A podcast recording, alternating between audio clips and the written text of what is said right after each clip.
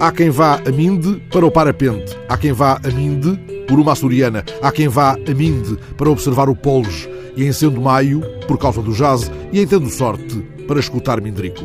Ora, quem lá for até ao fim do ano pode visitar no Museu da Aguarela a exposição Rock Gameiro, a felicidade de observar, entender e sentir. Roque Gameiro, que nasceu e morreu justamente em Minde e cujo nome foi dado ao Museu da Aguarela em Minde, pintou saloios, ruas de Lisboa, chegadas e partidas de naus para tantas Índias, praias selvagens. Faz agora 100 anos. Pintou a praia da Draga e a do Cavalo, mais tarde subiu o litoral até a Nazaré, pintou o mar fustigado pela chuva e a cova do sono nas berlengas, onde se esconde a Brótia e o Lavagante. Quis seguir a carreira naval, mas ficou no cais a içar velas em litografias. Foi ilustrador da Romano Torres, desenhou o álbum Lisboa Velha em parceria com Afonso Lopes Vieira, construiu uma obra ímpar como a Guarlista.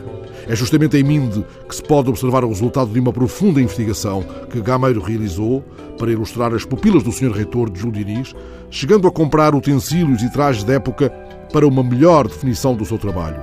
Roque Gameiro Desenvolveu então uma muito aturada pesquisa para determinar o local exato onde teria ocorrido a ação do romance. Entrevistado pelo Diário de Lisboa, na época, ele contestou a ideia prevalecente de que a ação se passaria em Ovar.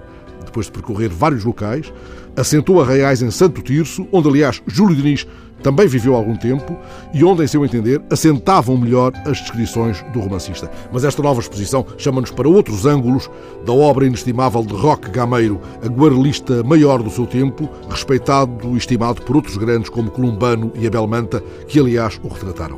Em abono da sugestão de uma visita à Minde, socorro-me de palavras ditas por Jaime Gama no verão de 2009, a quando da inauguração do Museu da Aguarela Roque Gameiro. Falando da cerimónia de inauguração, o então Presidente da Assembleia da República, para quem Roque Gameiro vem fixar na aguarela o melhor da expressão da pintura portuguesa, disse acreditar que os portugueses passariam a deslocar-se a Minde como artistas caminheiros, procurando naquela casa uma parte do seu país e uma parte de si próprios. Quase dez anos passados, desenho um arco ligando esse momento a esta nova exposição, alvitrando que um artista caminheiro é aquele que procura a felicidade de observar, entender e sentir.